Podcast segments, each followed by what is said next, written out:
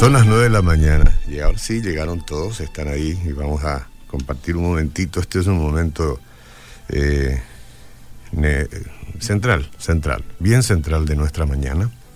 No quiere decir que todas las demás cosas que sucedan este, carezcan de importancia, no. Pero esto tiene una trayectoria de muchos años y probablemente sea para gente que ni siquiera advierte hacia nosotros, es decir, que ni siquiera nos hace saber de que están ahí y que lo escuchan para sacar algunas conclusiones.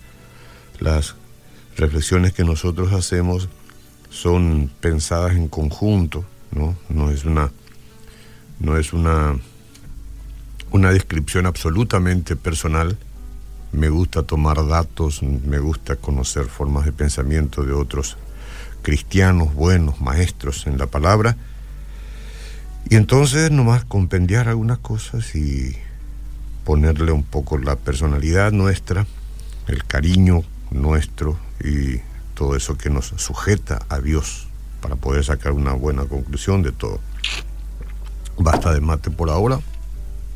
El Salmo 107, versículo 16 al 21 dice, porque quebrantó las puertas de bronce y desmenuzó los cerrojos de hierro, fueron afligidos los insensatos a causa del camino de su rebelión y a causa de sus maldades. Su alma abominó todo alimento y llegaron hasta las puertas de la muerte, pero clamaron a Jehová en su angustia y los libró de sus aflicciones. Envió su palabra y los sanó. La palabra es la que sana. Y los libró de su ruina. Cuando Jehová manda su palabra, sana y libra de, la caída, de la destrucción, de la ruina.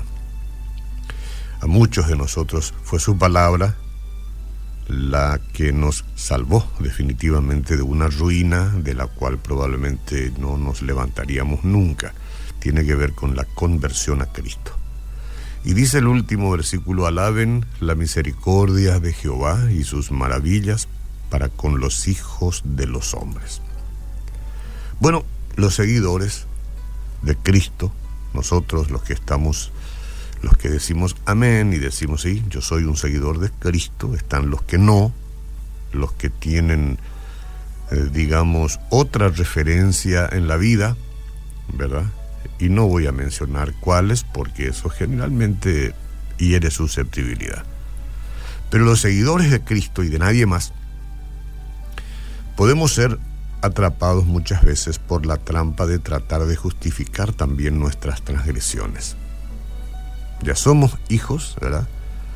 Pero siempre estamos todavía en este cuerpo y si es que no alimentamos con, como corresponde nuestra nuestras emociones, nuestro espíritu, entonces, bueno, si renunciamos a todas las excusas que podamos inventar, porque somos muchas veces expertos en inventar excusas, uno más que otro, quizás vos no, pero si es que renunciáramos a esas excusas que inventamos, todo puede reducirse a cuatro causas por las que nos rebelamos. Hay muchas otras más, pero renunciemos a las tantas y nos quedamos con cuatro. ¿Por qué me rebelo?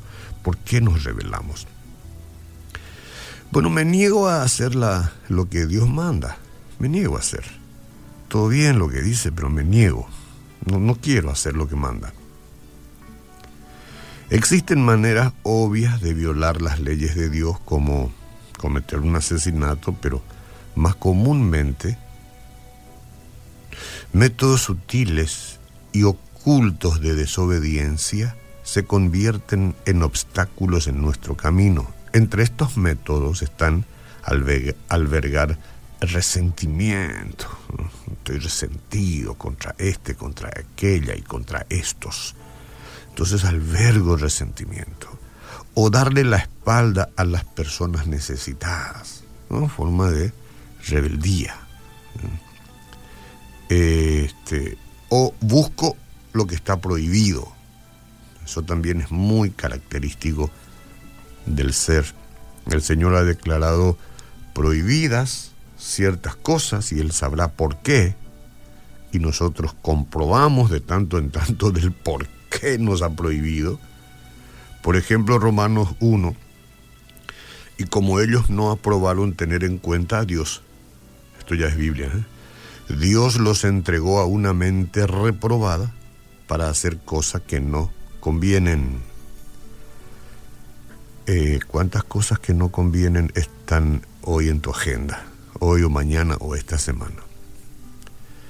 Estando atestados de toda injusticia, fornicación, perversidad, avaricia, maldad, llenos de envidia, homicidios, contiendas, engaños y malignidades.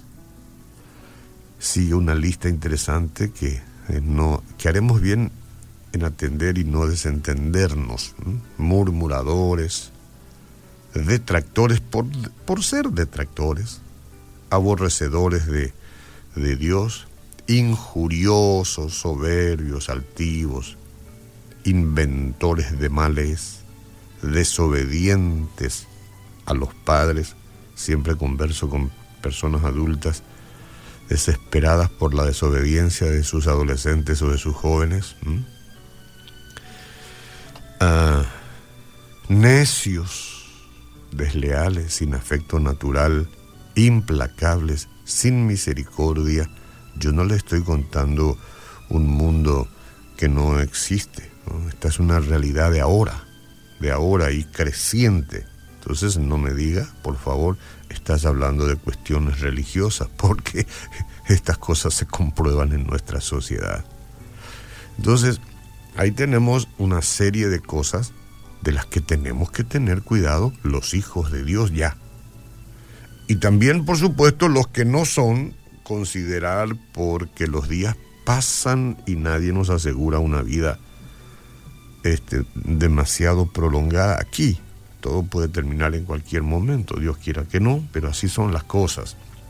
Entonces, conforme esta lista, quienes habiendo entendido el juicio de Dios, estamos hablando de gente que ya entendió, que los que practican tales cosas son dignos de muerte, no solo las hacen, sino que también se complacen con los que las practican.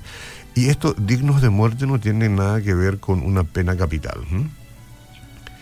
Este, que de repente alguien pueda decir, ah, porque hacen lo que ustedes dicen que no se debe, son dignos de muerte. No, aquí muere, aquí muere la fama, aquí mueren los proyectos, aquí mueren las relaciones, aquí muere la familia, la pareja, pero la familia. Mueren ciertos ideales, tantas cosas mueren. Y finalmente, bueno, la Biblia dice que los que este, no están en Cristo, están perdidos para siempre. Porque este es un mundo condenado. Solo están salvados los que reciben a Cristo y andan, andan en sus caminos, por supuesto, andar en sus caminos. Y bueno, yo le quiero recordar que Dios no desea arruinar nuestro placer, no nos quiere arruinar la fiesta. Porque pareciera que uno dice, a ver, entonces Dios me prohíbe todo. no, lo que pasa es que Él sabe que algunas acciones pueden tener consecuencias, consecuencias devastadoras. Usted sabe cuántas consecuencias devastadoras tienen las personas que han vivido alejadas totalmente de estos consejos y de estas advertencias. No le tengo que explicar mucho. La prensa lo hace, la televisión lo hace a diario, a diario, a diario. Porque vosotros, hermanos, a libertad fuisteis llamados. Solamente que no uséis la libertad como ocasión para la carne, sino sírvanse por amor los unos a los otros. Este es el ideal de Dios. Porque toda la ley en esta sola palabra se cumple. Amarás a tu prójimo como a ti mismo. ¿Y, ¿Y qué me dicen? ¿La gente ama al prójimo? ¿El común de la gente como a sí mismo? ¿O les sale al paso? ¿O les roba? ¿O les ofrece vicios? ¿O les entrega drogas? ¿O los... Mire, podemos hacer una lista extensa. ¿Cuál es la situación actual del común de la gente? y tiene que ver con todo esto. No hay mucho que explicar. Pero es importante recordar, amarás a tu prójimo como a ti mismo. Pero si se andan mordiendo y si se comen unos a otros, bueno, miren que no se consuman unos a otros.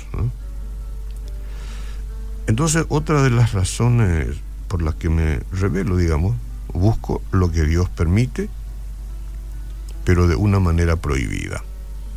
En la vida cristiana disfrutamos de mucha libertad. Podemos tener dinero, podemos tener éxito y relaciones efectivas. Pero los creyentes no tienen la libertad de lograr esas cosas mediante el robo, el engaño, la injusticia o cosas parecidas. No tiene nada que ver con nosotros. Si trabajaste, ganaste, si obtuviste popularidad, la popularidad, popularidad con Dios y no sin Dios, entonces bien. Pero no torciendo las cosas, ¿no? O busco lo que Dios permite, pero en el momento que yo decido. La impaciencia es a menudo la causa por la que las personas terminan endeudadas o enredadas en relaciones negativas. Deciden buscar algo antes de tener la clara guía del Señor. Bueno, entonces cada vez que usted enfrente una decisión, hágase esta pregunta. ¿Qué es lo más sabio que puedo hacer? Después de esto, pídale al Señor dirección y espere hasta que Él le responda. Si estamos haciendo la voluntad de Dios, nunca tendremos que inventar cosas. Señor, tomo conciencia de esto. Actívese mi inteligencia, pero mi sabiduría, para entender cuál es la realidad de esta conversación. En tu nombre. Amén.